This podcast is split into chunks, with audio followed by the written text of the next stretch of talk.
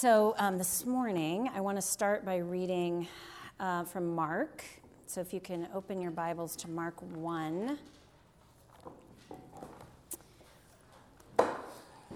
Verse, uh, beginning in verse 21.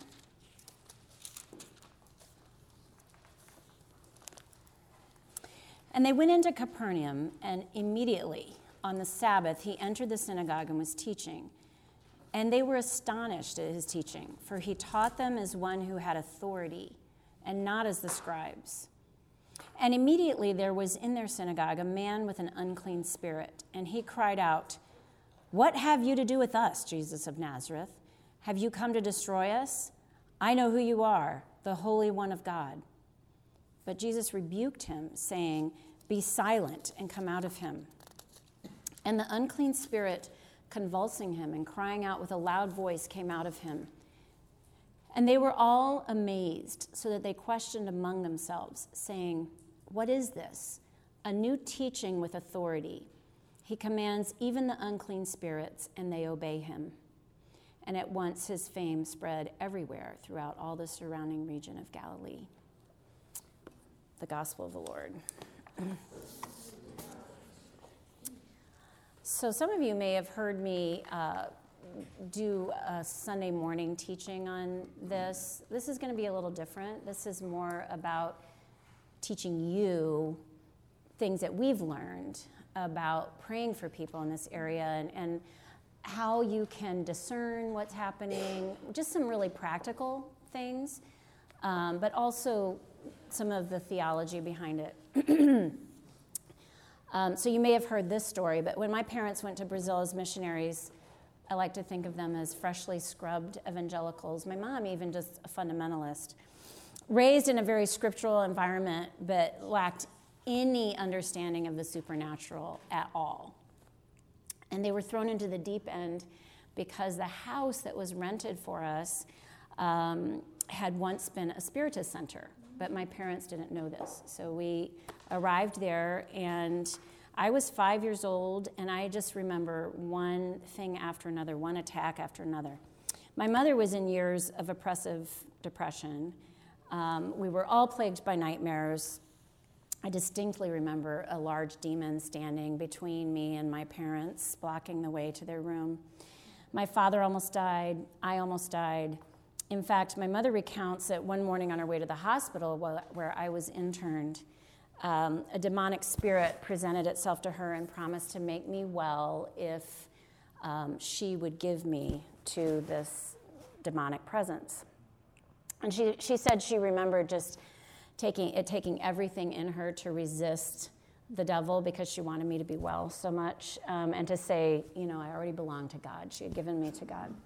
She assumed she would find me dead on arrival at the hospital. In fact, I had no pulse, no sign of life when she got there. But um, I remember awakening to seeing about six doctors looking over at me.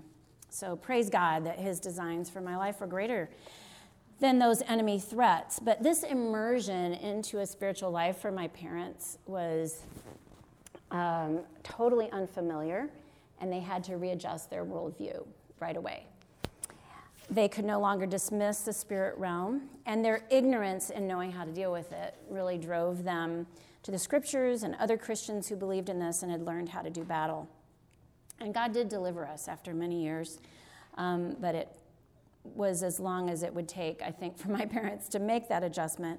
And what Satan meant for ill, God used for good. My parents have had a ministry of deliverance for many years in Brazil, and I think that was one word of hope that was given to them at that time was a missionary said, I bet God's preparing you for your ministry here in Brazil, which of course is a place where um, the occult is extremely visible and common. So for me, moving back to the United States, um, and from a country where evil spirits were pretty active, uh, visibly active, and where everyone believes in them, it was pretty shocking to come here and find out that people didn't even believe in them. Uh, and then it led me to ask questions like Are demons just less active in America? Surely the blatant openness to evil spirits is more of an open invitation, I think, to the demonic. Um, but I began to see that the principalities that rule in America, and Daniel seems to imply this, you know, in the book of Daniel, that there are geographical principalities that war against each other. Um, the, the ones in America exert their control partly by their covert nature. It's not that there isn't demonic activity, it's more, co- more covert. And they operate their authority by maintaining the unbelief in the supernatural. They get more traction. I think that they can actually have greater effect by preserving this unbelief. I think previous to the current climate, America had a culture that considered itself too enlightened for the very idea of invisible spirits. You know, all spirits, evil and the Holy Spirit, even ministering angels, you know, that was not part of the evangelical movement in America to believe in these things, and, and also in the secular world. I do believe, though, that things are changing here in the US. I think we're seeing things a lot more visibly. I think there's more invitation by people in their desperate desire for the supernatural um, to open themselves up to spirits. I was actually on the train with this mother and son who had booked a hotel in the city where they've heard there have been sightings of spirits or ghosts or something, and they were so excited. They were hoping for a, they would see a ghost over the weekend. And they, they loved the fact that in their home they, they have these presences that they hear closing and opening doors. And there was just this sense of uh, wide openness to anything spiritual. So I don't think it's so undercover anymore. I think in our own ministry, we're just seeing more and more manifestations of demonic oppression from the inside and the outside. Praise God, we've seen multiple deliverances. We're just seeing people delivered all the time. So I want to raise awareness for us um, so that as we do work in the church and, and from the church, that uh, we're going to have many more people coming with this as their primary uh, core need to be delivered from demons so that they can be healed in other ways as well. And the healing may be the deliverance as well. The scriptures say clearly in 2 Corinthians 2:11 that we're not to be outwitted by Satan. We are not ignorant of his designs. So there's that definite understanding that he is very intelligent and strategic, and he has had thousands of years of experience. So it's not that we're cavalier about, in fact, the scriptures are very careful in the way even angels will say the lord rebuke you you know there's there's not this sense of i'm going to do battle against satan um, there's this understanding that yes, he is clever, he is wily, he knows how to use everything at his disposal against us. He has um, lots of very creative ideas for bringing down um, the human person. And um, we have to be um, and I'm, that's what I'm going to talk about, in the authority of Christ, we don't do any kind of battle on our own because, you know, we have the warning, for instance, of the sons of Sceva who, you know, are saying in the name of Jesus in the name of Paul, come out of him. And um, they say, well, we recognize Paul and we know who Jesus is, but who are you? And they just overcome them, right? And that's because they lacked authority. But Satan would also like all of us to believe that we need a special knowledge to do battle against him.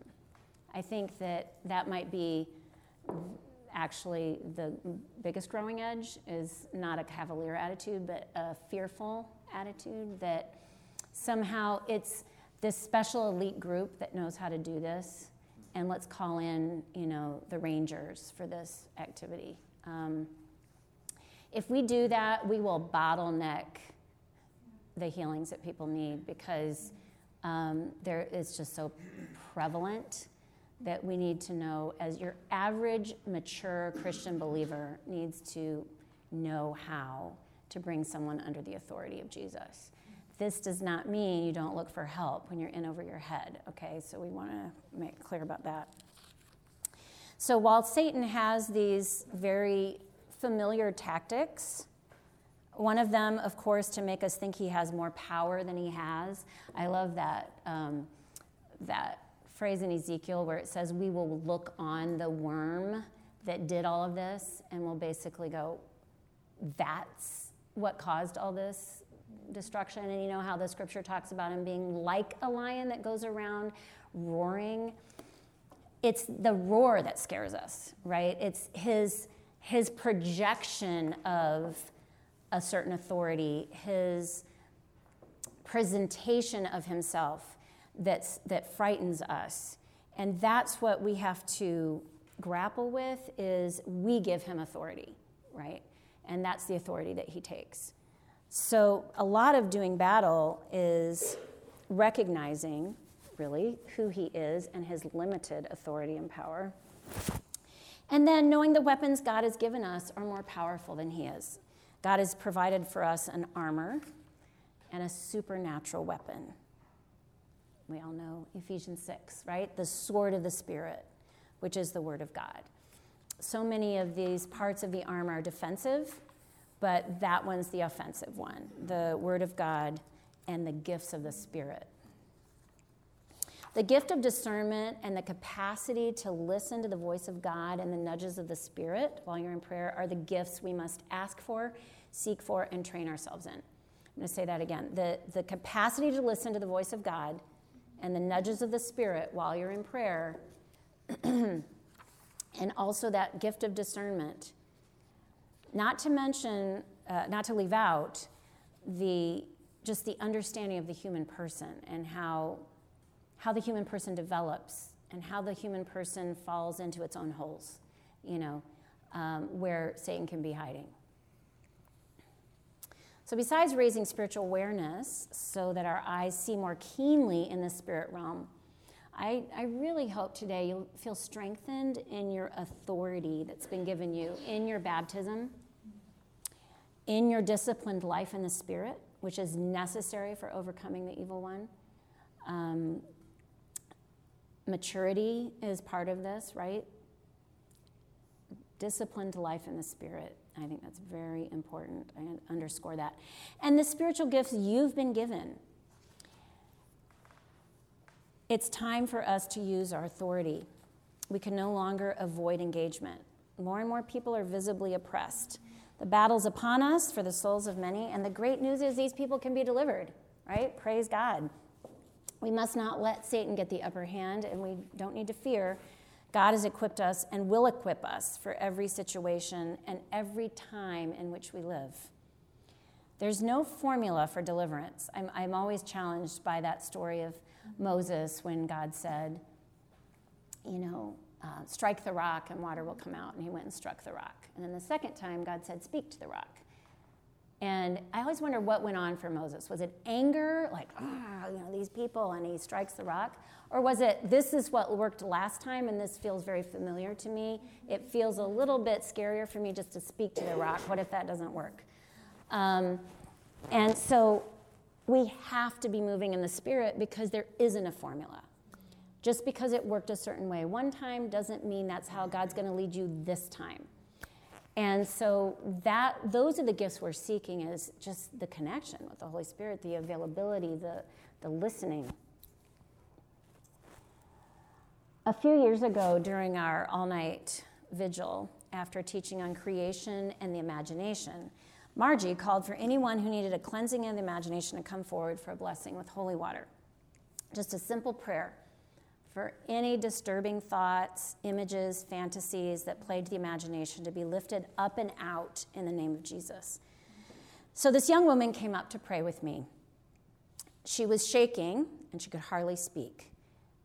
Now, you can make a pretty good guess that if someone's coming up to you right after a solicited prayer for a cleansing of the imagination, that that's what this is about, right? So, and, and that may sound so simple, but if somebody starts manifesting something, you can ask, when did it start? When did the demon start to manifest? Okay? what was said, what was solicited, what was the prayer that you invited them into, you know.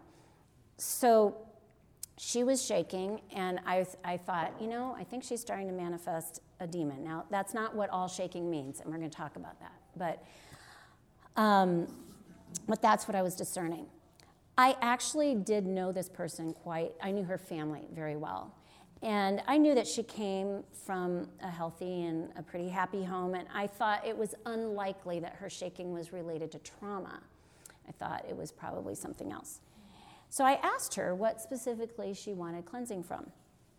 She began to tell me of growing up in an atmosphere, and I knew where she had grown up, of flagrant sexualized portrayals of women that deeply affected her own view of herself as a woman and that made it easy for her to slip into sexual immorality, which she had already confessed as a sin.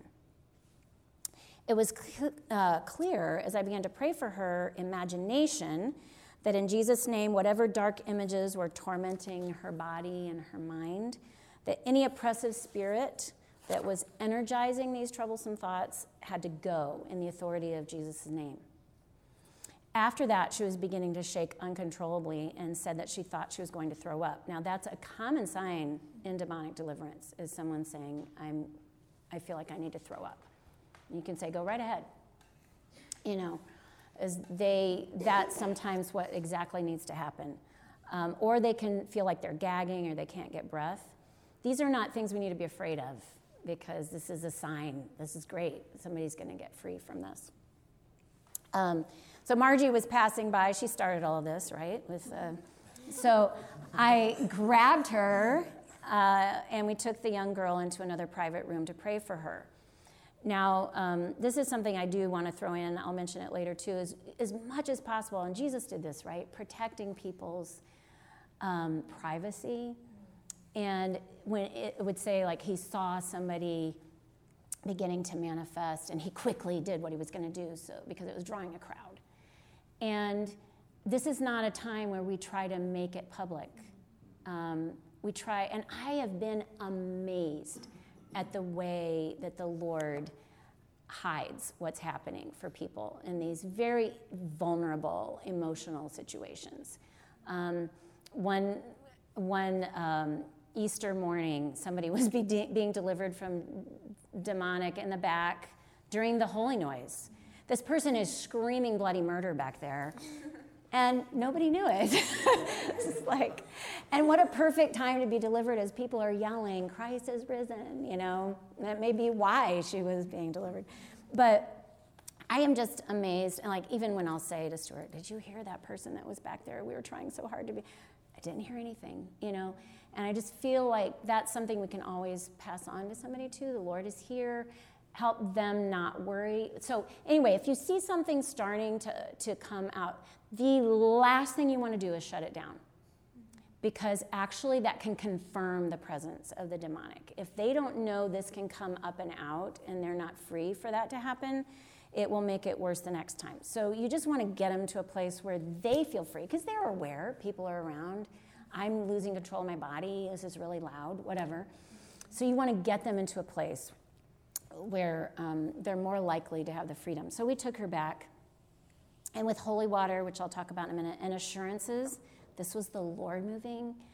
Um, and, and just, I remember my brother when he used to pray for people in deliverances, he would be laughing. And I would just, and it was because he was so happy. He's like, this person's getting freed, you know? And, it, and that also just communicates to the person, this is good, this is beautiful. Um, we're, we're not scared of this because the Lord is here.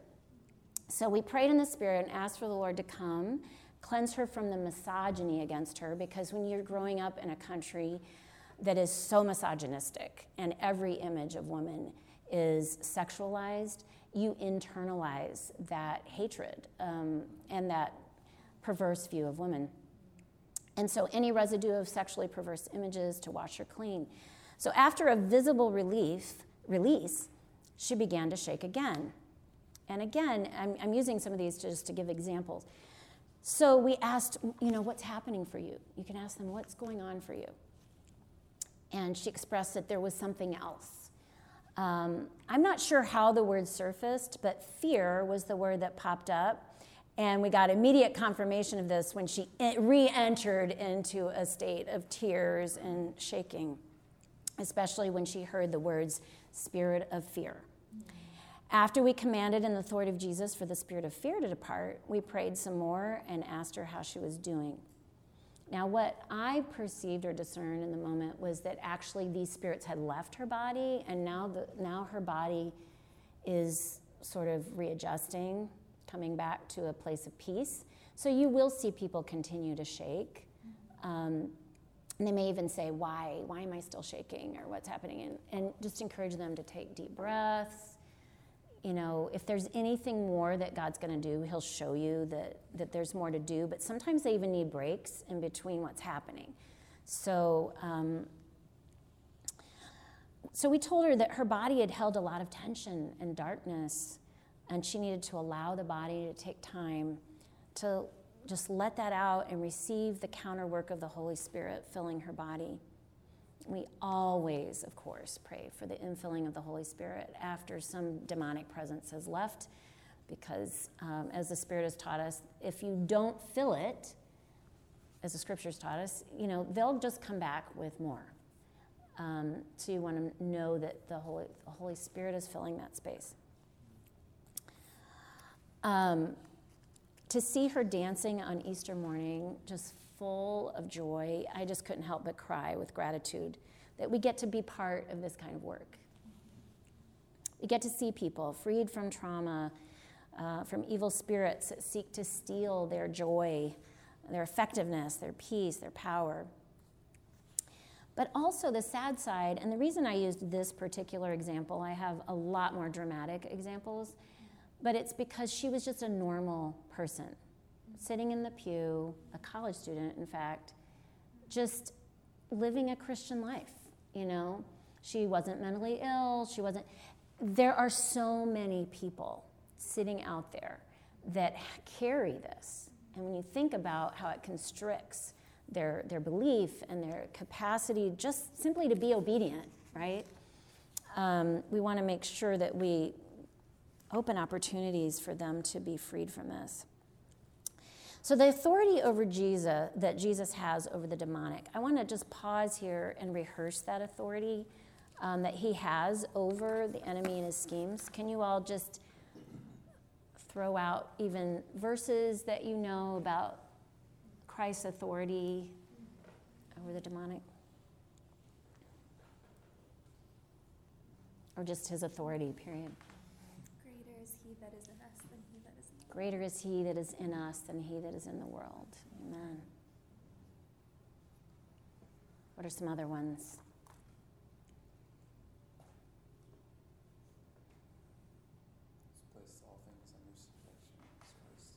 Yes, place all things under subjection. God has highly exalted Jesus and bestowed on him the name that is above every name. So, that the name of Jesus, every knee should bow in heaven and on earth and under the earth. That includes all beings, right? And every tongue confess that Jesus Christ is Lord to the glory of God the Father. Great. Any other ones? The light shines in the darkness. The darkness has not overcome it. Amen. The increase to his government and peace, there will be no end. Amen. So I would encourage you to memorize a lot of these um, because wherever you will be in ministry, you will be tempted uh, to be, well, you will be afraid, right? And you need to rehearse the authority of Jesus. One of my favorite ones is when Jesus said, I saw Satan fall from heaven. I just, you know, that picture of him saying, You think I don't have authority? I saw Satan fall from heaven. Um, just that um, he's so ancient that he was there in the beginning, you know. So Jesus, as the new Adam, overcame Satan in the wilderness, not giving in to temptation. He crushed his head in his own death and resurrection and he reigns eternally. Here's some scriptures you can just copy down. I don't know if. It's on the Did she list some scriptures? Colossians 2:10. Okay, great. So there are a bunch of scriptures you can look up. So Jesus casts out demons that declare his authority, right? They're like, We know who you are. You're the Holy One of Israel. Even if nobody else around him was aware, they beg him, right? They ask him for permission. Can I go into these pigs? They know that he has authority over them. We're the ones that have to uh, come in line with that. Time and again, religious rulers are shocked that he commands demons and they obey him. Sometimes Jesus asks questions, such as, How long has he been this way? He asks about somebody who's tormented. Sometimes he teaches, This kind only comes out by prayer and fasting, implying that some demons are truly more entrenched and more menacing. And there are hierarchies of demons. Um, and there are some that are more difficult to, um, to come out for reasons that we'll talk about in a minute, too. Sometimes he speaks directly to the demon What is your name? Um, so these are ways that we see Jesus interacting with them, but never, always in the posture of, I have authority over you. You must answer me um, because I am going to do something. I'm just determining what I'm going to do and how I'm going to do it, but I am going to do something. Um, and in James, you know how it says, um, even the demons believe that there's one God and they tremble. So they are under his authority as soon as his authority is called upon. So let's be clear the opposite of God is not the devil. You know, I think that is a general, just false teaching that, that or understanding. The opposite of the devil is the archangel Michael, if he has to have an opposite. You know, these are created beings. The archangel Michael will fight him in the end, and he will win. We know this from Revelation because he will be under the authority of God. But God doesn't have an opposite, he is um, in authority. So, the authority of the Christian now, let's talk about that. This same Jesus tells us not to be, not to fear, for the Father desires to give us his kingdom, his authority. I'm just always amazed that Jesus wants to share his authority with us and to bring us in on his work. And I also love that he sent out his disciples as part of their training, not as proof of their training. And he commanded them that they had authority over demons. So it's not just that after you've passed the training, you get to go out and do this, this, and this for the kingdom of God. No, part of your training is you go and do it. And he commanded them to exercise authority. So it's part of our growth to learn to exercise the authority over the demonic. And you can't shy away from those training opportunities that God will put you in. Because every time you will feel inadequate if you don't, then you really do need some kind of experience that will, that will kind of shake that out of you. um, because I know that for me, even though I've had a lot of experience in these kinds of situations, every time I go into it, I feel so dependent on the Lord. Because I know I'm dealing with a human person who is tormented. And they are trusting me in that moment um, to minister to them. So that's a very heavy responsibility. So if I thought I could do this on my own, um, that's where I would fall flat. It's, it's just really leaning into the Holy Spirit. So, as the down payment of this cosmic supernatural inheritance of the kingdom, we get the Holy Spirit, right? So, that's the down payment for the inheritance that we receive. That's His very life within us. So there's so many elemental metaphors for the Holy Spirit. What are they? Fire, wind, water. It's interesting, they're all these very elemental things that are not controlled. We cannot control. Um, so we have this within us, that aid. God within us to lead us into all truth, to convict us, to comfort us, to defend us from every accusation of the enemy, to empower us with the same power that it took to raise Jesus from the dead. All of that is available to us. To impart supernatural gifts, to guide us, to protect us, to give us wisdom and revelation, to give us eyes to see the invisible, ears to hear the voice of God, a heart to respond. These are all straight out of Scripture things that the Holy Spirit gives to us as our inheritance. And this Holy Spirit has come to make his home in us.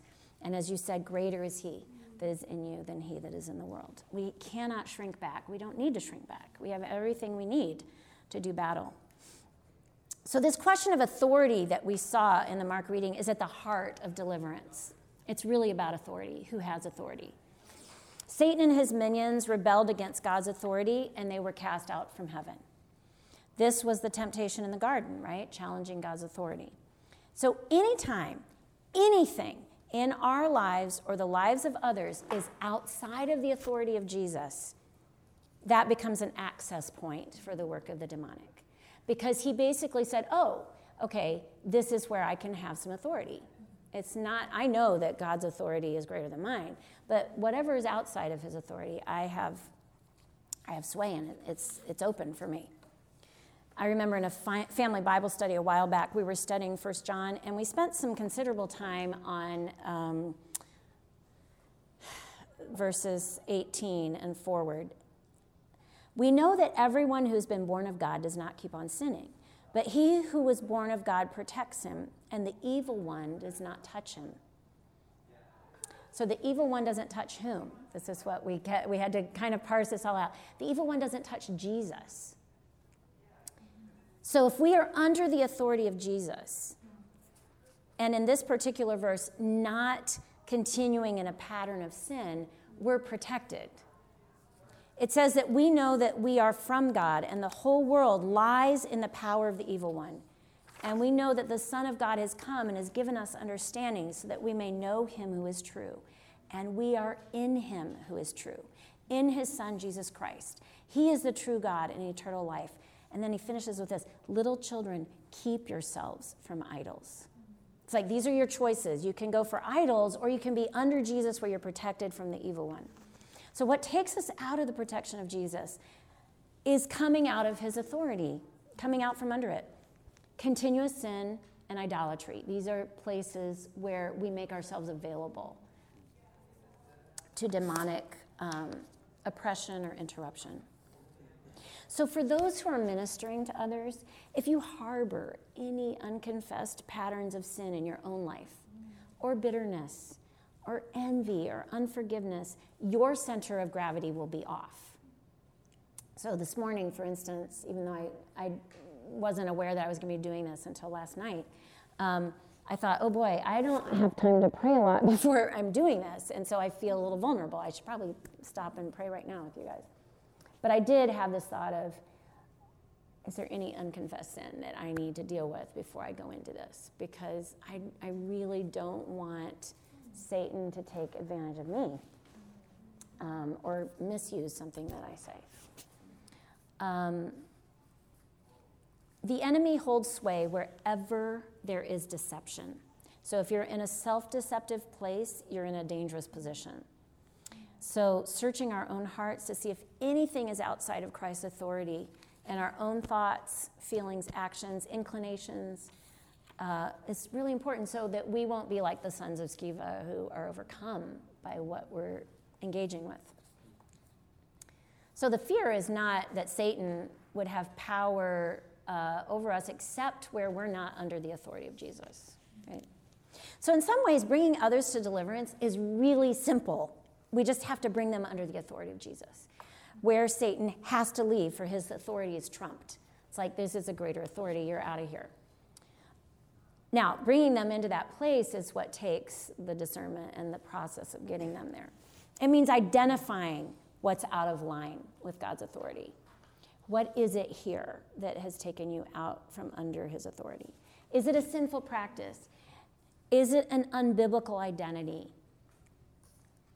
um, I was praying for um, a young woman, and she had taken on the identity of being a fearful person. And praise God because we were in the middle of this and something wasn't letting go. And I was just like, Lord, what is it? And I said to her, What is it that gives this presence um, authority to stay in you? Because it's not letting go. And I'm, I'm just praying this. And just what came out of my mouth was, You need to declare that you are not a person of fear, that you, are not control, you will not be controlled by fear. And I, you can tell by their reaction if you've hit it on the mark, right? And, and she was just starting to manifest this demon. And I said, Tell it to go in the name of Jesus. And she did. And the, engaging their will, when, it, when their will was engaged with the way the demon got in. And this is, this is really uh, something I'm going to, you know, I'm getting out of line here in my, but since here we are, I'll throw this in for free. Um, if the way the demon got in is very important. Because if the demon came in from the will of the person, the will has to be engaged to get rid of it. Um, and their, their will needs to be strengthened to tell it to go.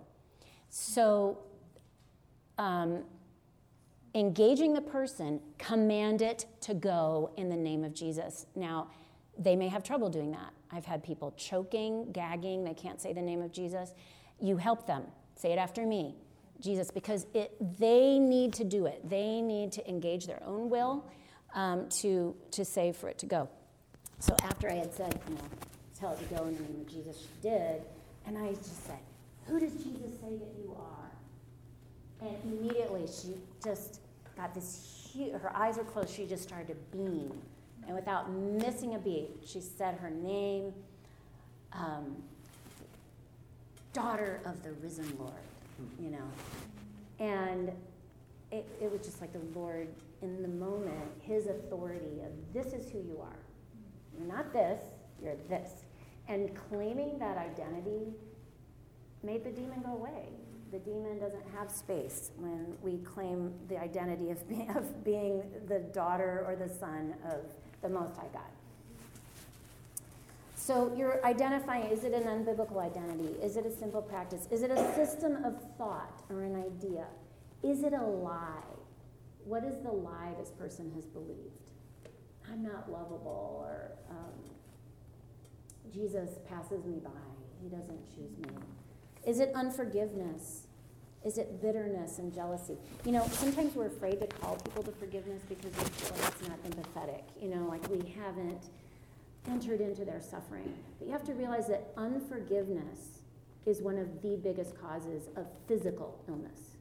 Oh, you, you've done a whole PhD on this. Who am I to talk about this? but that's true, isn't it? Yeah. Um, so, is it a family curse or pattern that needs to be trumped by the imperishable seed of the family of God? You now belong to the family of God. You have new genes, you have access to a new inheritance. You are not named by this line of sin in your family or this curse over your family.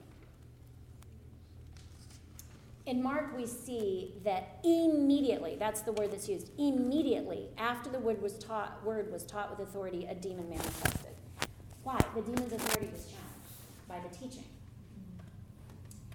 And this is an important note here. This is teaching with authority, right? They were surprised at this teaching. It's not that they didn't hear teaching all the time. They said this was a different kind of teaching. It was a teaching with authority. Now, how is this different than any biblical teaching? Well, it's the kind of teaching, I believe, um, in which, uh, for us, I'm not saying the kind of teaching Jesus was giving was, um, his very teaching was challenging the demonic presences, right? Um, and what had sort of trapped people. Well, I believe that um, authoritative teaching for us is when we embrace the whole of Jesus and we're imparting Him. In other words, we're not standing above a text of Scripture and this is one way of seeing it, this is another way of seeing it, this is another way of seeing it, this is another way of seeing it. That can be a useful teaching, but it's not the one that's going to con- that's going to challenge the demonic authority. And one reason that we don't see a lot of deliverances is because we've abandoned some of this kind of authoritative teaching. Because why? You feel like you're out on a limb. You go out. Oh no! What did I do? Just go to the, um, Here, did it just I happen? don't think it was long because Thank you. All right. Um, so, this isn't a kind of teaching where you stand at a critical distance from the scripture and you evaluate it and you only engage somebody's mind. This is a kind of teaching in which your own ambition to prove yourself, either intellectual or erudite or impressive, has no motivation because you want for others to see not you, but a demonstration of the Spirit's power. This is very different kind of teaching. Do you understand what I'm talking about here? When someone gets up and they're really concerned about being perceived as intellectual, that I've got this sewed up in a bag, I've got I understand this, I can articulate this so beautifully, and there's something about themselves that's so engaged, it will be very hard for them to teach in the kind of authority that's going to challenge the demonic because when you're challenging the demonic, it's just the authority of Jesus that's that's challenging him. And so you're just trying to impart Jesus. And Paul talks about this, and, and I would really encourage you, especially if you're called to a ministry of teaching, to study carefully 1 Corinthians 1 and 2. Because if anybody has the arguments and the capacity to teach these things, it's Paul. And he says, I don't use those. That's not my primary motivation. My primary motivation is for that their faith would not rest in the wisdom of men, but in the power of God. So you actually avoid trying to impress people because what you're trying to do is, I just want these people to be freed. I just want these people to know the, the, the wonders of God. And so that means that I am willing to step out on a limb and realize that I may not be nuanced enough, or somebody may find a hole in the way I'm doing this, but I've got to do it because I've got somebody sitting out there that's trapped. It's why when we teach prophetically into the issues of our age, where Satan is binding people, we will begin to see manifestations of demonic unrest because we're tapping into his territory, right?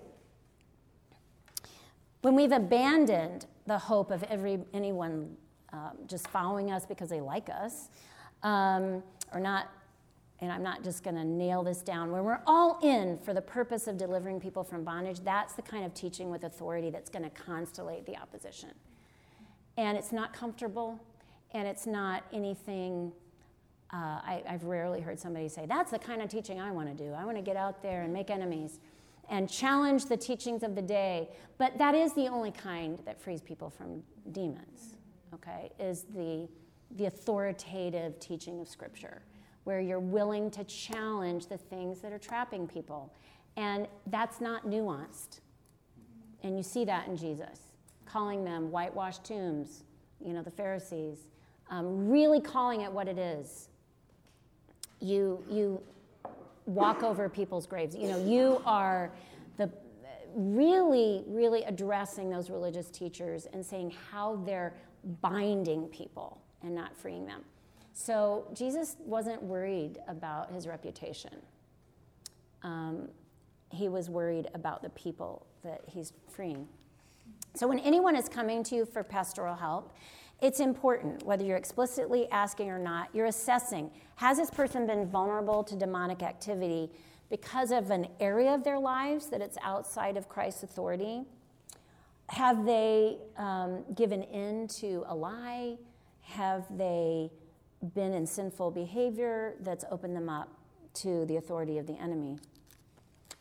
As Christians, we have the authority of Jesus, the authority imparted to us as his children. Of course, I love it when Jesus says, Don't be so thrilled that you have authority over demons. Just be thrilled that you're in me.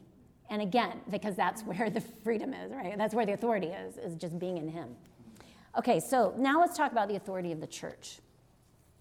So, not only do we have the authority of Jesus as individual believers with Jesus living in us, um, as Christians filled with the Spirit, but we have the authority of the church.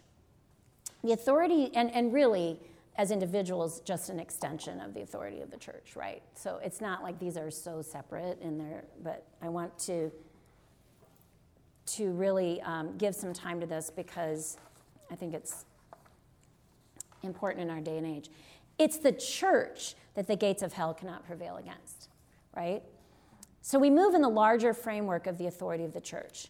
We must recognize the importance of the proper alignment of authority when it comes to protecting from the demonic and the alarming vulnerability it leaves when the authority does not protect, but actually makes room for demonic oppression. So when you think about the head of a family, for instance, who reneges on his authority and, and becomes actually a vehicle for demonic oppression. In the same way, in the church, if the leaders in the church and the apostolic leaders in the church actually make friends with um, darkness and invite it in, how much more serious this is, right? Um, they're not protecting people from the demonic, they're opening them up to it. So, our submission to improper use of the authority of the scriptures and our positions within the church becomes both humbling but also very is imperative. It's truly a matter of spiritual life and death for people. That's why it's unconscionable when the church caves to ideologies that are worldly and heretical. Um, why the scandals of abuse in the church are especially charged. When a hobbit has the ring, it's not as dangerous as when Saruman has the ring or Sauron has the ring, right? So when somebody with authority has the, has the ring of power, when, when they are making room for demonic oppression, um, it's even more serious because it will be more far reaching. The damage becomes demonically charged. This is why the church must take its place in protecting its people from the demonic by holding the line on issues of morality, by challenging systems of thought that are worldly, that are unspiritual, of the devil, by preserving the meaning of personhood. I'll take a less charged example right now than the ones that we use more recently. Take the love of money, you know, when a church starts loving money and um, accruing wealth, it, it opens its people up to demonic influence, especially in this area of loving money, right? And of, and of loving the world and being connected to the world, not the kingdom of God. Satan's goal is to steal, kill, destroy the human person. And the church is called to bring new birth to the human person, a birth into the eternal family of God. So, trying to maintain a semblance of unity over things that ultimately that leave the sheep vulnerable to demonic attack is not the kind of unity that Jesus was praying for. He wasn't praying for let's keep unity over these, eh, you know, um, false teachings or with false teachers. That's cowardice. That's a passivity for which shepherds are judged. Um, when you leave your sheep vulnerable because you're afraid to confront with authority.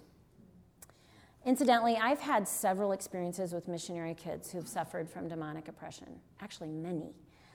I think some of this is definitely being exposed to darkness at early ages of their lives.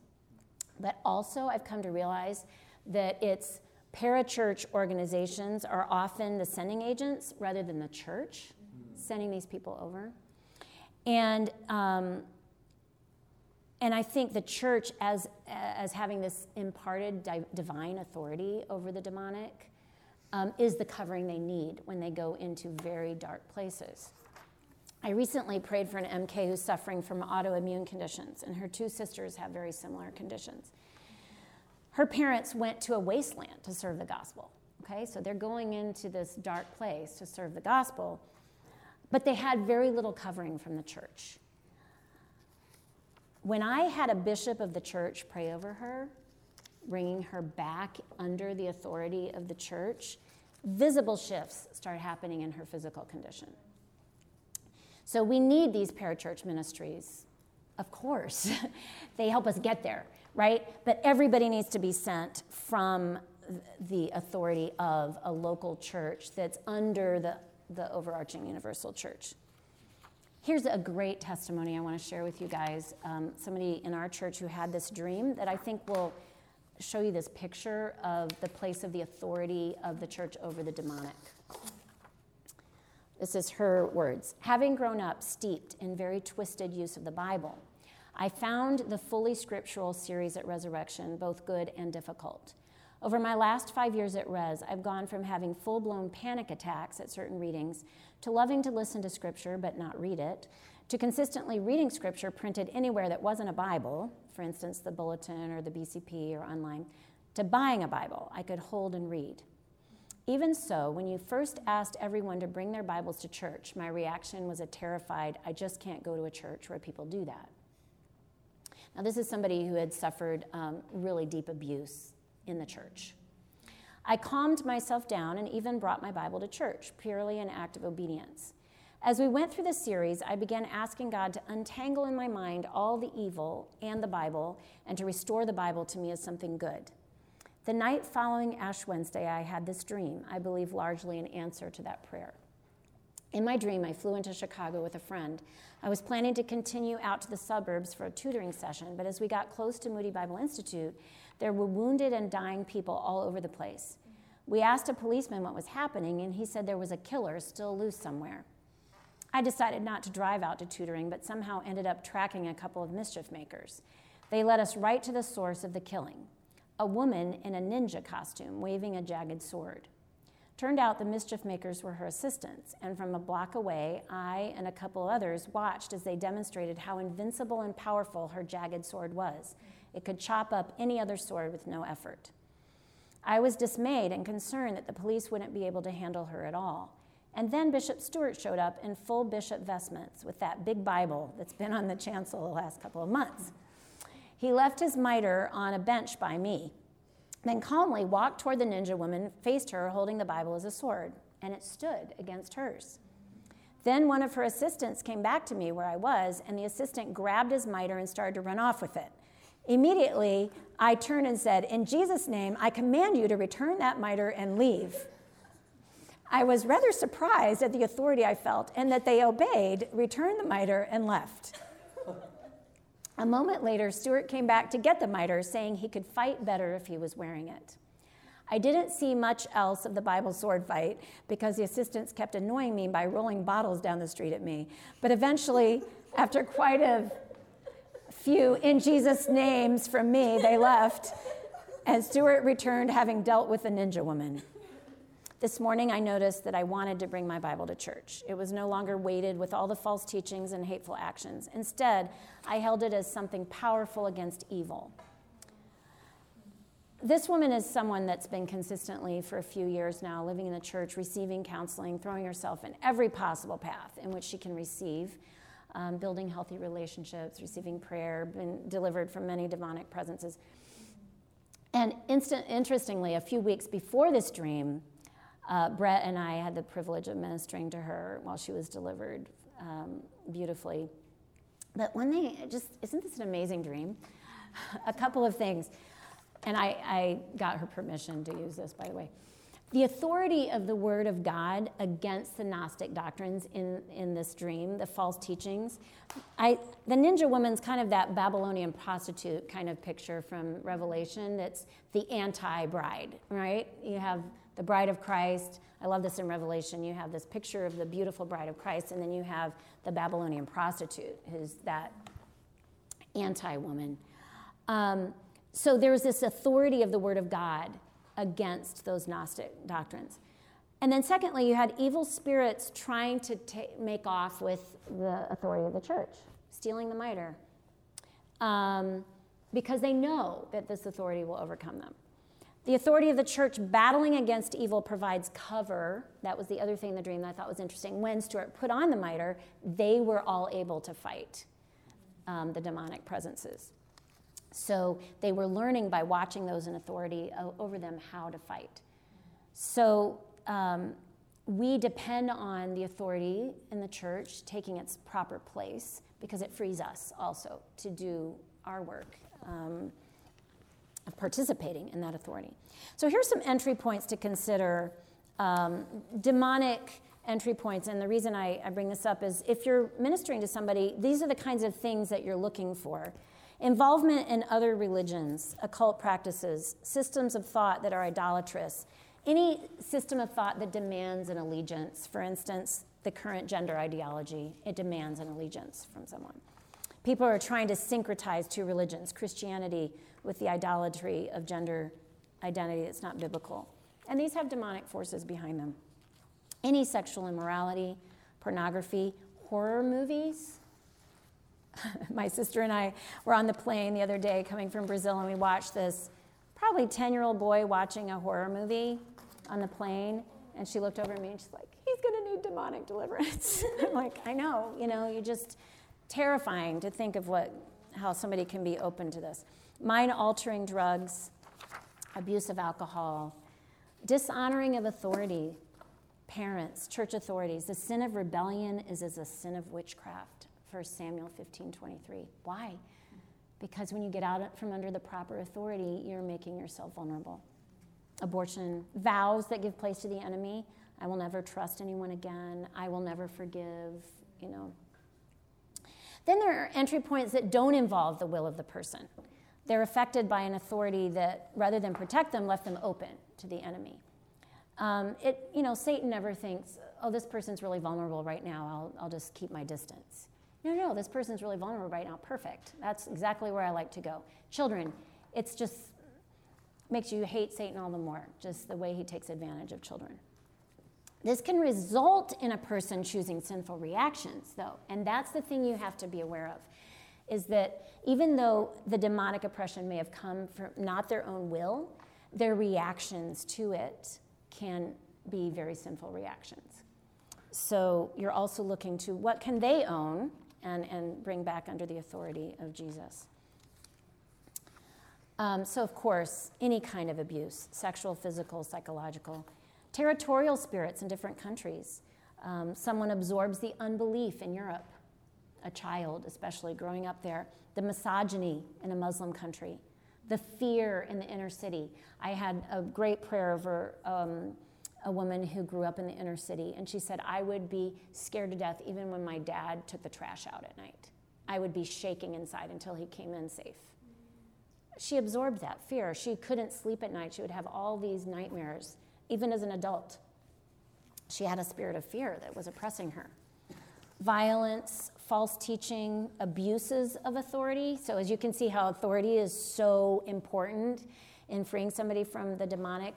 When there's been an abuse of authority, that's really complicated because then how do they trust again the authority of Jesus or of the church? Physical injury, concussion, coma. People talk about in comas being very vulnerable to the enemy. Um, there was. Uh, on a Good Friday, there was this young college student that came up to me. Her parents brought her up. She said she had had a concussion. She was totally um, beset by fears after that. She couldn't leave the house. She had to drop out of college, couldn't come to church. She was too afraid to come to church. And they said, Would you pray for her?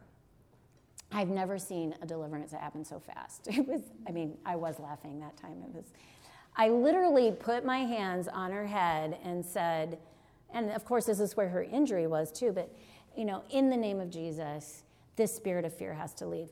And I mean, she immediately crumpled to the floor and just started saying, It's gone, it's gone, it's gone. Like she instantly, it was gone.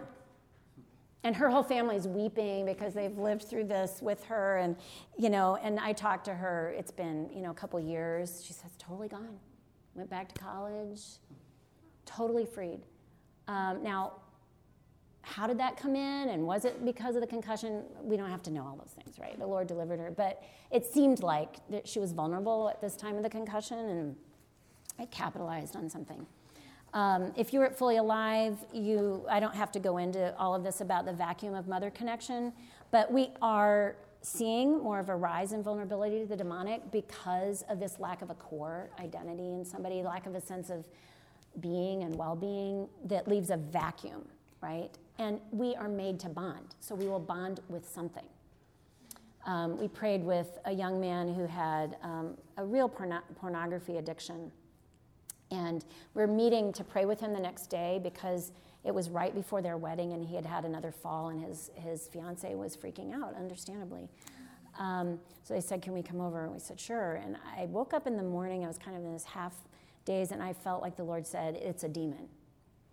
And so I said to Stewart, You know, as we go into this, um, this is the sense I've gotten, but, you know, let's see if the Lord confirms it. And in the course of our conversation, we went into prayer, and Stewart said, I see you as a baby in a crib. That's what I see. And instantly he said, There's a presence in the room. And then he remembered that as a child, he had made a pact with his presence because he was so lonely. And he had, this presence had said, I'll keep you company. And so he would have conversations with it. And it would, so there was this vacuum that Satan entered into. And he was totally delivered that day. And it was beautiful because later he said, my pornographic issues, it's not that I was uh, never tempted by pornography again, but he said it went from being this internal fight to be an external fight. Like it was outside of me. And now all those things I was doing worked, you know, like the limits I was putting on myself and the, the other things um, actually made a difference then. So we see this right, uh, and I want to just say this to you as you guys minister to people the incidence of women being addicted to pornography is really growing, and it's, and it's frightening. Um, they're taking on, uh, I think, as they in some ways are pulled toward being like men, they're taking on some of men's um, temptations. And some of it is, though, that women are so desperate for connection and yet so afraid of intimacy that that's a way um, they objectify it through images. Because whenever I've um, asked them more about their addiction, it's all about wanting to feel close, wanting to feel connection. So, some signs of possible demonic oppression in somebody any extreme emotion that doesn't correspond with the event. Like somebody is super rageful about something that happens, and you think, whoa, that's. Now, that could be patterns from their own or, or hurt or trauma, but you know, you could just be aware um, there could be their scorning, mocking, any addictions, self harm and self hatred, people who cut themselves, scratch themselves those are often demons. I know there's a lot in the psychological world that would disagree with me, but I have often seen people delivered from demons when that's their when they're doing self-harm.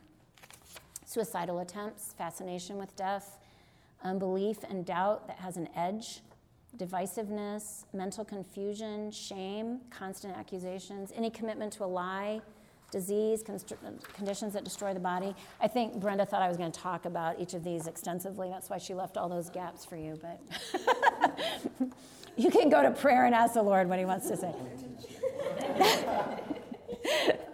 Mental illness. I want to talk about this briefly because I don't want us to be confused about this.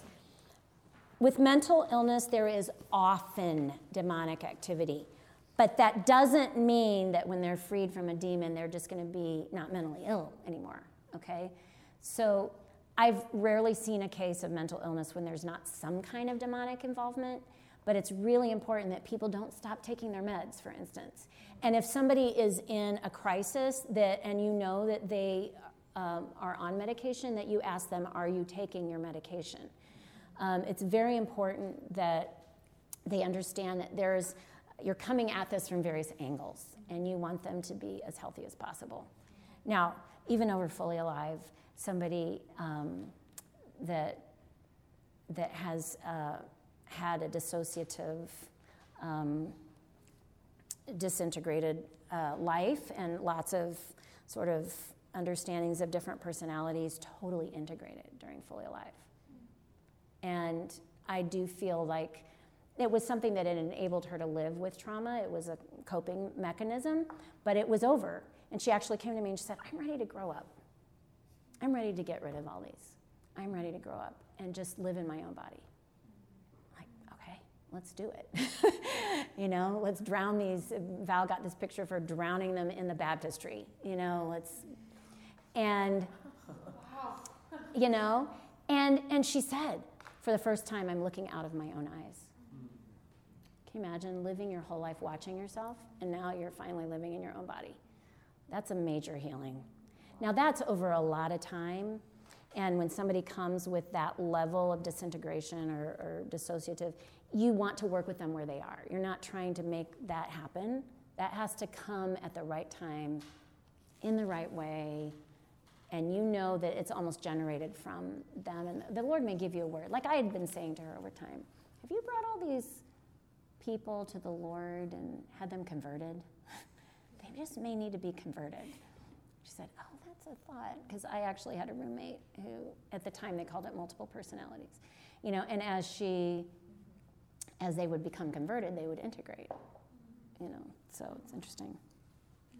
And if they're energized by a demonic presence, then they have to go, right? But we know that all of us suffer oppression. And I didn't even start from the point of view saying, can Christians have demons living in them? I know that they can because I've seen it over and over and over again. Now, their spirits are not inhabited by a demonic presence. They're, they belong to Christ. But I think this is definitely that um, understanding of we are being saved. You know how the scripture talks about you were saved, you are being saved, you will be saved. Part of that journey of being saved is being delivered from these things. But they can't sometimes happen all at once because somebody's whole psychic system has been dependent on some of this. And so you have to wait till the Holy Spirit says, it's time. You know, they're ready for this. Um, and listening to that. Okay, so I want to go through some. Uh, oh, so anyway, just saying. So all of us, though, are going to experience oppression, especially if you're doing the work of the gospel. You're just going to have oppression. You just need to recognize that. Sometimes that comes in simply be, the, the enemy stealing your joy or introducing confusion or disharmony or maximizing anxiety and minimizing fruitfulness uh, you know troubles with finances and illness and all these things can be his way of just saying i'm just going to make life hard for you and that's when you also can claim authority in the name of jesus i'm going to and and, I, and the bible says resist the devil and he'll flee from you do the opposite of what he's wanting you to do don't despair rejoice you know don't, don't have fear, have hope. Those are the ways that we can turn the tables on the enemy. So often, if you feel that there's some demonic oppression, think, what is he wanting to have happen here? And do the opposite in the power of the Spirit. Is he wanting you to be miserly with somebody? Be generous. Or somebody's being miserly toward you? Be generous towards them. You know, that, that flips it. Here's some practical thoughts. You cannot cast a demon from someone who's not ready or willing to give up what brought them to this place. Okay? You cannot cast a demon from someone who's not ready or willing to give up what brought them to this place. If someone is unwilling to give up the lie, the false identity, the unforgiveness, the rebellion, you'll actually endanger them by casting out a demon. If you even could. The demon knows he has the right to stay, right?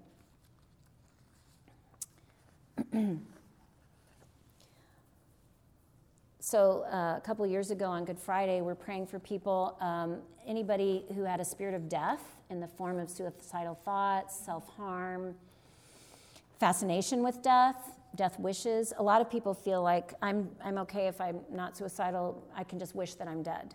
But that gives an entry to the devil as well. So somebody came up and wanted prayer.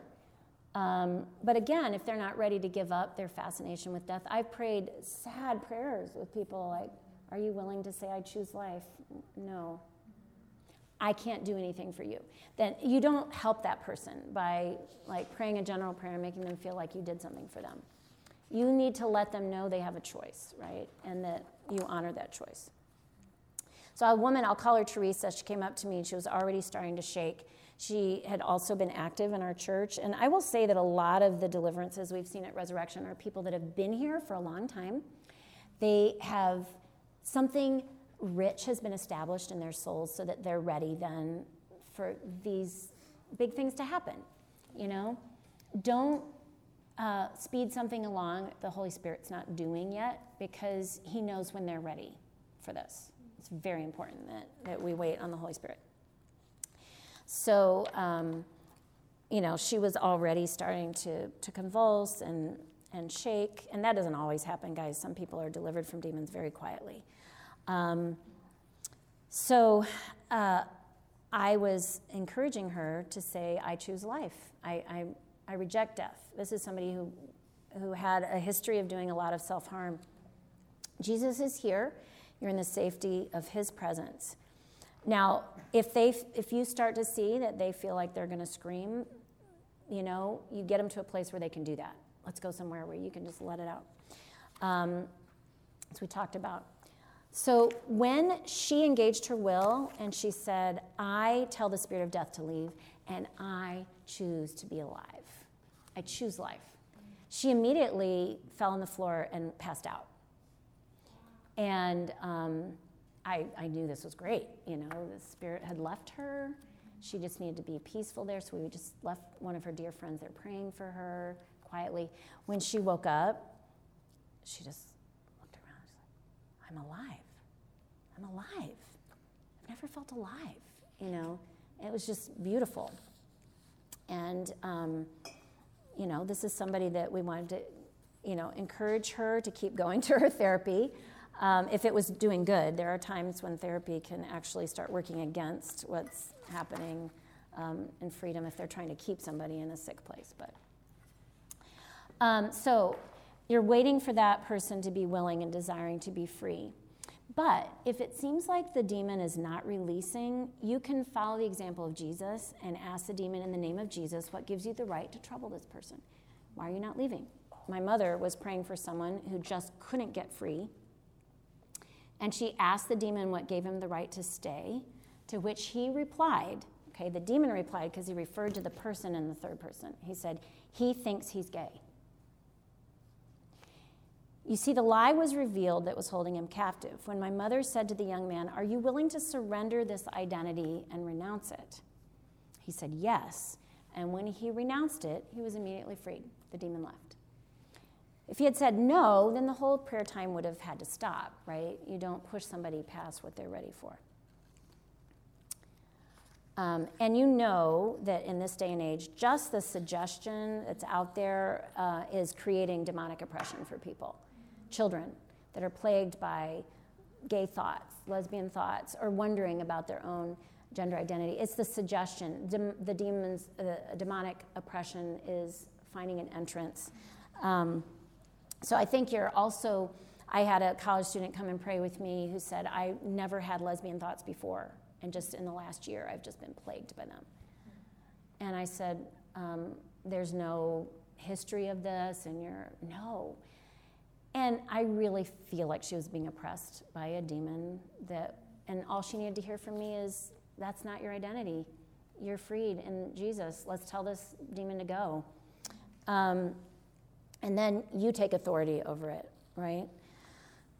Um, so don't don't be um, fooled by how demons can get power over people, even just by the suggestion of something or an image that somebody's exposed to. Okay, it's not on you to make something happen. Isn't that wonderful? The Holy Spirit's doing the work. You're just discerning. Engage the person uh, again, tell them to tell the presence in their own voice to leave. If you're at an impasse and you don't know exactly what's going on, like sometimes you don't know what's going on, somebody's in a, their own world and they're shaking or whatever, you can ask them, Can you tell me what's going on for you right now? Um, and they, they often will, what they say to you will help you know what to do next. Like, um, I just, there's something, you know, one person was saying, there's just something in my legs. It's like I just feel like there's something trapped there. And then you, you'll know the next thing to do. Um, you can ask, is this connected to any memory for you? Are there any words that are attached to this for you? Sometimes, if they have a sense that it's lodged in a place in their bodies, it's really helpful to use a physical action. So, for instance, um, somebody who says, I just feel like there's something wrapped around my spine or there's something in my core here, okay, let's pull that out, you know? And just having them, the physical action of just pulling it out. And they will know when it's gone. It's, it's amazing. Like they'll just keep going. Sometimes you think, okay, let's just go with this. Holy Spirit, get this out of them. And they'll go and they'll go and they'll go and they'll go until it's gone and they know it's gone. Um, or coming from, you know, often. Um, maternal, like if something came in early, early uh, in infancy, the belly button area. Because of the umbilical cord, I think it's just bizarre. Like sometimes there's something there that um, one woman talked about this constriction in her legs. Um, and you can just, whatever the Holy Spirit leads you to do, let's hack off the, the chains that are around your legs in the name of Jesus. That physical action. I remember there was this one woman, she just felt like she was wrapped over and over and over again. And like, here's a package, and it's just all these layers. And it's like, well, let's just start ripping off the layers. Okay, rip off one. Okay, is there another layer? Yeah, rip off the next. I mean, this went on for probably 20 minutes, her ripping on, off layers. And then she's like, okay, we're there, we're there. Okay, open the box and you don't know what's going to happen either you know like okay lord you're leading this time what's going to happen you know and she was she I, I can't even remember what was in the box i just remember total freedom like she opened it up and you know she met the lord in that moment so sometimes the lord's going to give you something physical to do with them that will help you okay use holy water the demons recognize it and they flee I've seen situations when someone's just renounced an unclean spirit, their eyes are closed, but it's the moment when the holy water hits them that they manifest a demon. Um, my mom was uh, ministering to somebody and he was using holy oil. This was with a Brazilian. It was very poor. No way this person would know English. And the demon said to my mom in English, Stop using that. It makes it a lot harder. It makes it more difficult when you use that. so these are gifts used by the church, their prayers of the church are in them. If you haven't gone to the service of the prayers over the oil and water, you should because it's beautiful. This is what this is the authority of the church given you to take out and, and use. So when you're using it, you can know I'm using the whole authority of the church is behind me in this moment. And the demons recognize that. Demons often hide in wounds until the wound gets addressed, the demon will not be released. And this is actually important and good because you don't want them to come back, right? We wouldn't want him to return with reinforcements, so the original entry point has to be addressed.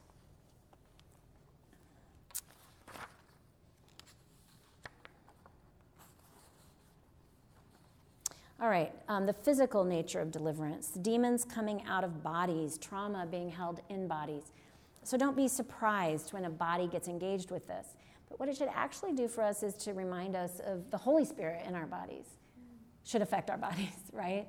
And how beautiful that is. And asking for that infilling launches us into a deeper belief in that transformational power of Christ in us, um, in our bodies.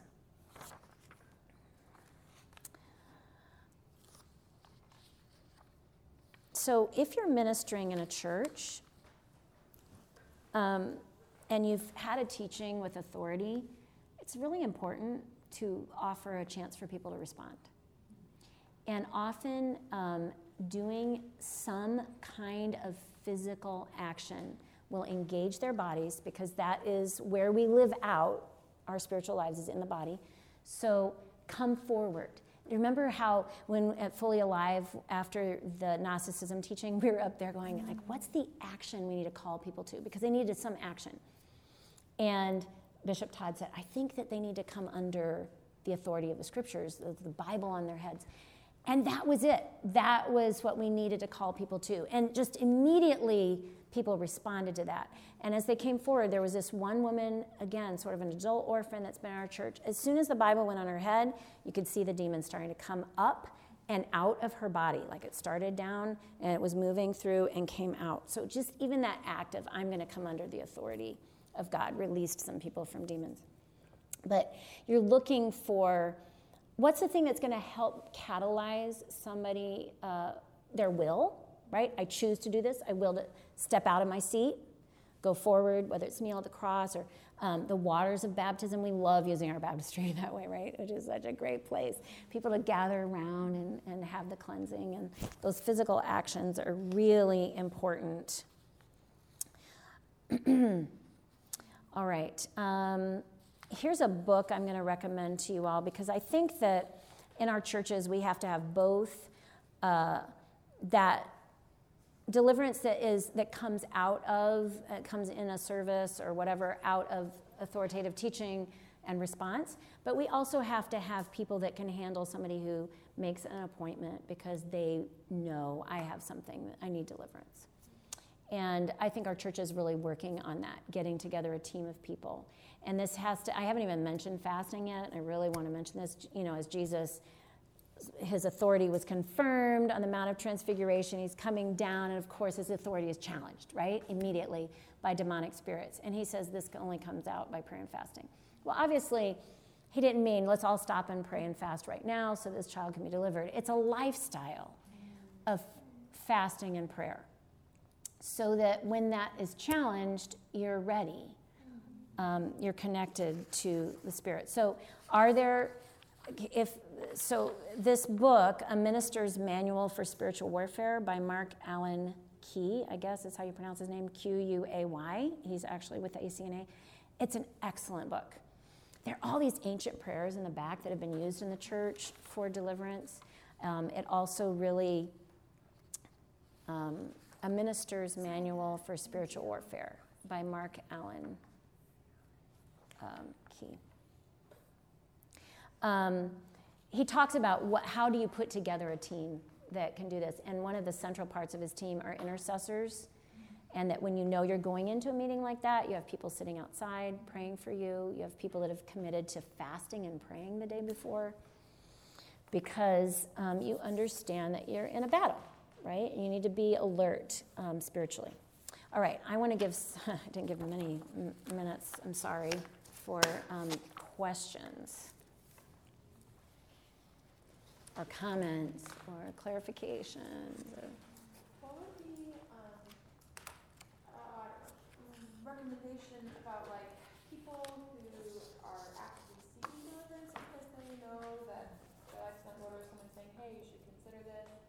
Um, but a lot of areas of their life are not very submitted, you know, to the Lord. Um, yeah, I would say Yeah. the first step is obedience, And right? Yeah. I just, I do, I have a hard time, I, I was, Pastor Bishop taught about this when, in the session on deliverance during Fully Alive, because it's like, you're so earnestly desiring freedom for people that this whole slow down thing kind of chafes a little bit sometimes, where you watch people manifest and you watch people pray for them, and they're just kind of pray for them and bring them back to their self and pray prayer, and I'm like, Mm-hmm. why are we stopping? Like, why? And I think it's because of the discernment of which this is like the right. the right Yeah, so I would say there are a couple things there there. a couple things you said today, like don't shut it down. Mhm. And so anyway, yeah. Yeah. Okay. First of all, obedience is the most important thing is somebody's seeking to come under the authority of Jesus, right? So if they're not willing to do the hard work of obedience in their private life, they're not going to be freed. So that has to be established. Often it takes a couple of years of just living living an obedient life to be ready for those other dramatic things. Now, the Canadian people in VIA have done a lot of deliverance that's evangelistic. I've not been exposed to that. Yeah. Um, but I love it. That's how God's led them. You know, they go in and free people's homes from ghosts, and people come to Christ. Sometimes a demon is trapping somebody in unbelief, you know, and they have to be released from that so that they can believe or to aid in their obedience. I think you do have to have discernment in the prayer time to see what's happening that I can accompany in the Holy Spirit. Um, I have, there was a time when I knew, it was actually two sisters. I was praying for one of them. She was being delivered from demons. Her sister is sitting over here and weeping and wailing. And I'm thinking she needs the same prayer. But I, I don't think it's the time to do it. There's so much had happened emotionally and and so she was just like, I need prayer. And I said, you know what? It's I just don't think it's the right time right now. Let's let's wait. Let's pray. Um, they were also tired and hungry. It would, had been actually after the all night vigil, and so. Um, and I just had this sense in the spirit it wasn't the right time. But it, for me, it wasn't an issue of not wanting to see it done. I mean, it definitely. It turned out that when it did happen, was perfect. You know, like the person who was there is the right person that she needed there when it happened. It surfaced at the right time. So I think so. There are a couple of things I would say. First of all, Yes, if you feel like there's a backing down because somebody's afraid to engage it, then get somebody who you feel is more mature in their discernment. Somebody pulled me into a prayer time during Fully Alive where she was stuck in her shaking and, and they didn't quite know how to get her to let it go. And so, in that case, yeah, pull somebody in. But also, um, you're just going to grow in it you know, and sometimes you make mistakes, and the Lord helps. He's so gracious. He covers them over for you and makes sure they get the help they need. But I do think it's very important to consider what is the measure that God is giving for this prayer time. Because sometimes you see everything that needs to happen for somebody. And you think they need this prayer and this prayer and this prayer, and they need deliverance and they need blah, blah, blah, blah, blah. But um, this is the measure for today. And, um, and it's, it's what they can handle, and, it's, and so that's what you're also trying to discern. Now, they may say there's something else right now, and then so you're trying to go with that too. I don't know if that helps at all. Um, It is helpful. It's helpful for me to hear your, in a sense, um, your earnestness to see these things like finished, you know, like as you're teaching and saying like, this was great, she passed out, you know, and being like an ability or sort of a permission to feel uh, a sense of excitement about when the yeah, yeah. Because I, you know, I feel like sometimes there's more, there's like, yeah, wanting to kind of like I have to do this perfectly, and I'm so afraid I'm not going to do it. Yeah. yeah, and then I mean, like on the flip side, I'm thinking of some deliverances that I've been in where like, oh my gosh, it's so dramatic, you know, um, dramatic and traumatic, you know, kind of where like the person, um, yeah, you know, like their life's not in order and you're throwing all these demons out of them and what's gonna happen, you know, Yeah. they don't even remember what happened, you know, I'm just like, oh, like I'm present for their, you know, these moments that but, and sometimes people want, um, Christians, you know, that are really open to deliverance, as especially, that are really, uh, zealous, you know, it's like, we're not leaving till I, till they're all out, you know, like seven hours, you know, like, Yeah. and, uh, and. Yeah, that's a lot for the human person to sustain. Yeah, yeah, and maybe just, having a little bit more of it, and I get why, because it's like, I don't ever wanna, I Yeah.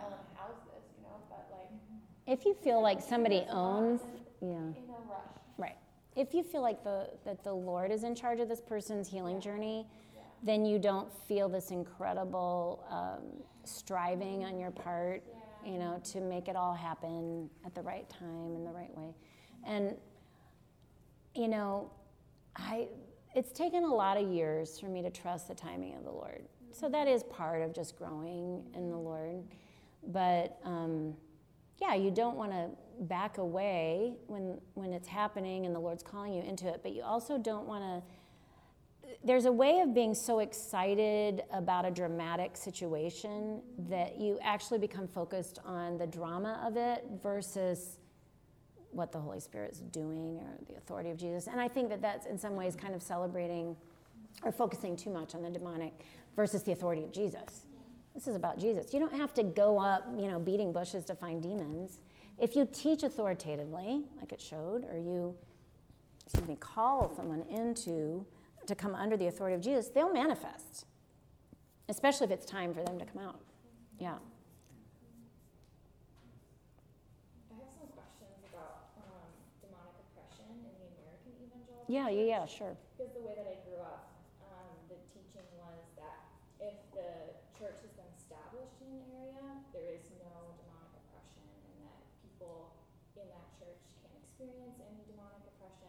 So I'm just wondering, like, is there just demonic oppression that people don't see because the church leaders aren't open and pressing into deliverance?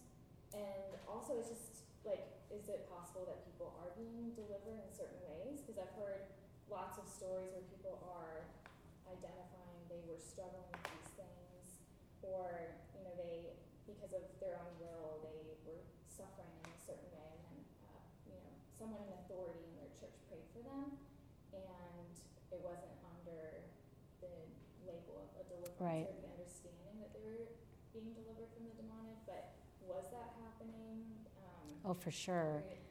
Yeah. I think it's so beautiful that unwittingly, you know, people who don't even believe in speaking in tongues sometimes will speak in tongues in the night, you know, during a spiritual battle. They don't even realize they're doing it. I've heard of stories like that. But, you know, the, the Lord wants these people delivered so badly that, um, and He sees our, I mean, we have limitations in our thinking, you know, and God will move around those. Yes, it does it happen as it does it limit sometimes what could happen? Yes, but I think you're you're right. I think that um, simply by believing in Jesus, by obeying Him, by choosing Him, people are freed. Yeah. By confessing sin, Yeah. right? By uh, yes. And I and there have been times when you think I think that person was just delivered from a demon. They probably don't even know it Yeah. and that's okay too. That's wonderful. Um, but I do think that that's probably, well, it is an erroneous teaching that you know, the scriptures teach us that we're in a battle. That the more committed to co- the gospel truth you are, the more you're in the battle, right? So I think that's, uh, I wish that was true. I wish that once it established churches there, we wouldn't have any more demonic oppression. Does that answer your question? Yeah. I have two Yeah. questions. Um, one is just, I was, I was noting, there were a couple of moments where you talked about symbols of authority, like the mitre is a symbol of Yeah. the authority of the church, and then like a physical Bible is a symbol of the authority of the Yeah. word of God. Could you just talk a little bit more about how like symbols come into play when you're praying Mhm. for people? Mm-hmm. Oh, yeah, it's very important because symbols bind up reality, right? So you're using a symbol, it, it carries all this reality for them. So crucifixes, for instance, when you're praying for people, um, they will often grab it and just hold, and you know it's because they're feeling, yes, you know, Jesus, the crucified one that takes my sin or takes my pain or my trauma or whatever.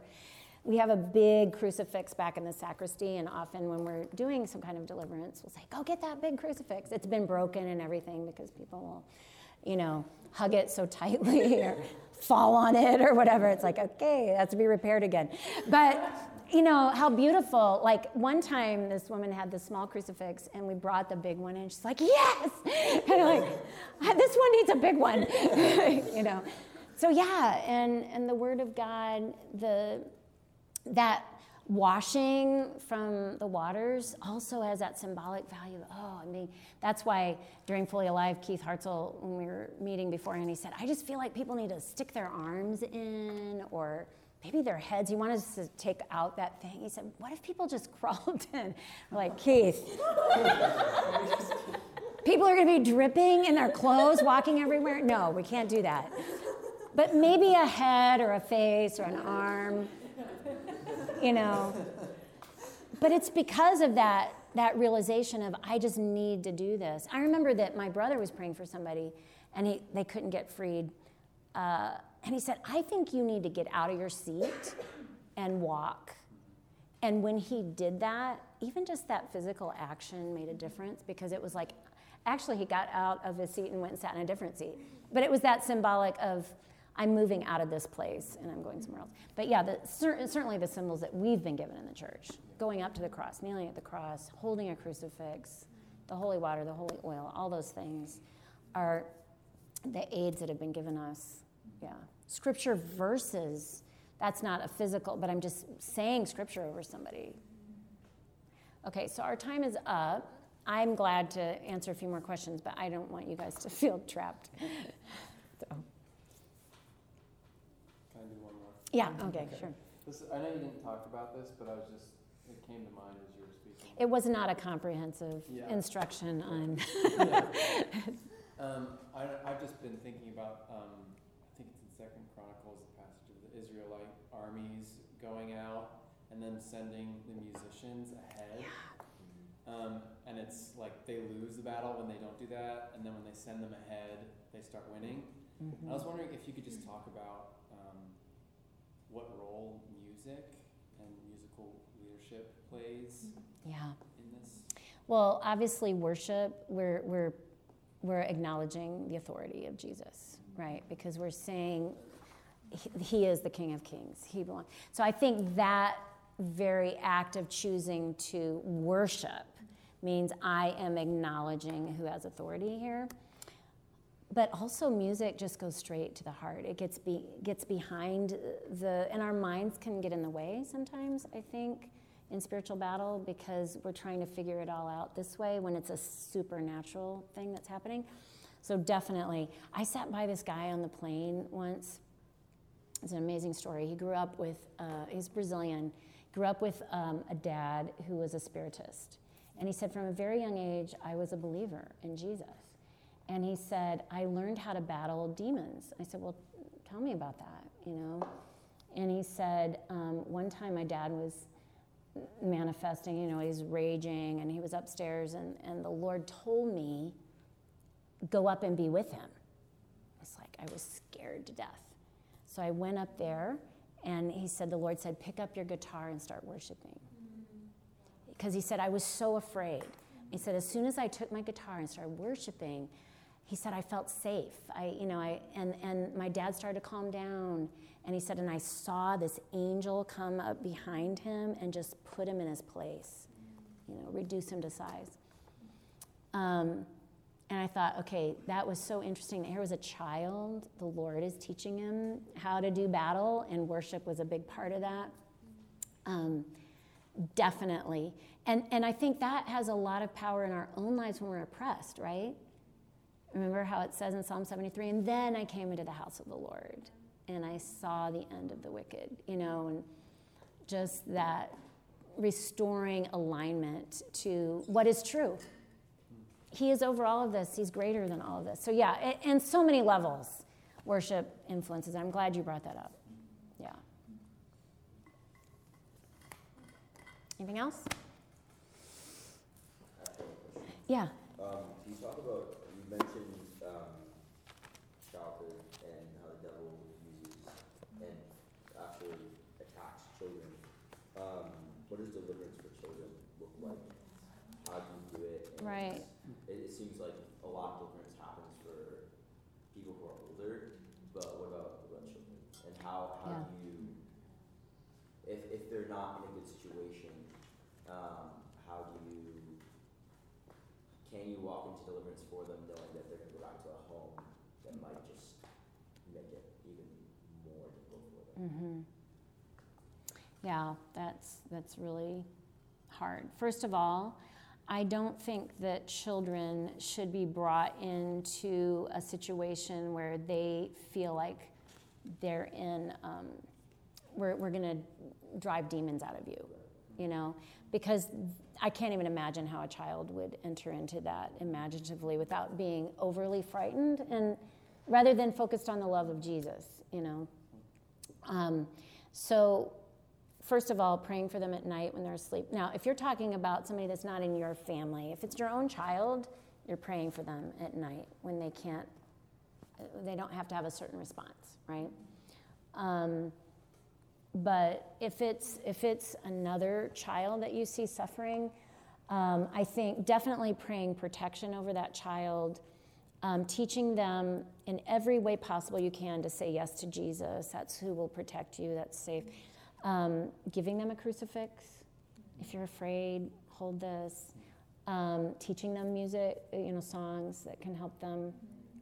Um, a friend of mine was a chaplain in a hospital, and he said there were all these children that were dying, uh, you know, and sort and they would bring the chaplain in just to pray for them or do whatever with them. And I loved what he did with them, and, and that's what I'm using this as an example: imaginative exercises with children. So he had them all lie down on the floor, and he said, "We're going to go on a trip to heaven for a day in a balloon." So get into your balloon, you know, and it's the basket, you know, under the helium balloon, and we're going to go on an adventure. I don't think he said we're going to have it. We're going on an adventure. He said, okay, um, what rocks are keeping your balloon from flying? I think you're afraid of something. What is it you're afraid of? And he'd hear their little voices, you know, whatever it was, like dark. Okay, throw the rock out. Don't let that fear keep you. And so he's leading them in this exercise, and these kids are just throwing these rocks out that are keeping them from lifting up. So then he takes them on this journey. Now, if you're ready, let's go up. And they go up in the balloon. We're at heaven for a day. Jesus is greeting you at the doorway. Come in. You know, and they do all these things with Jesus. They ride on a, you know, a dolphin. They, um, they go up to the tree of life and they touch the bark and take one of those leaves and rub it over you. You know, this is for the healing of, of your body and your soul. Oh, guess what? Jesus said it's not time for you to stay here. But if you want to come back, I mean, here he's, this guy's leading all these kids to the Lord. You know, if you want to come back and live with Jesus, do you want to come back and live with Jesus? Then just say, Yes, Jesus, I want to come back and live with you. So he said you'd hear all these little voices, Yes, Jesus, you know. So he basically introduced them to Jesus through this imaginative exercise, and all these kids are going to die. They're terminally ill, and you know they're going to go be with the Lord. It's so. I think asking the Lord, what would be an imaginative exercise I can do with a child that can even be put as a game, where you're really engaging truth for them, um, and you're really in, you're introducing them to Jesus and His power um, on a level that they can understand. But a, a prayer that I often pray for children that I see in really difficult situations is that the Lord would plant a seed of healing in them mm-hmm. and that at every stage of their life it would be the right size. Mm-hmm. And it would just be growing and expanding, and whatever it needs to be at the stage of life that they're at, it will be. Reminds me of that movie, I think it's in French, uh, the little boy in, uh, how they go through the concentration camp. Mm-hmm. Boy, the straight- No, it's, it's a different movie. Life is beautiful. Oh, Italian, Italian, yeah. Yeah, how his father played that game with him and enabled him to be healed from those traumatic experiences. Yeah, because it gave him a different imaginative picture of what is also true in his situation, right? So that's what you're doing for a child is saying there's another truth happening even while you're in the midst of this and it's in an unseen place. It's in an unseen reality.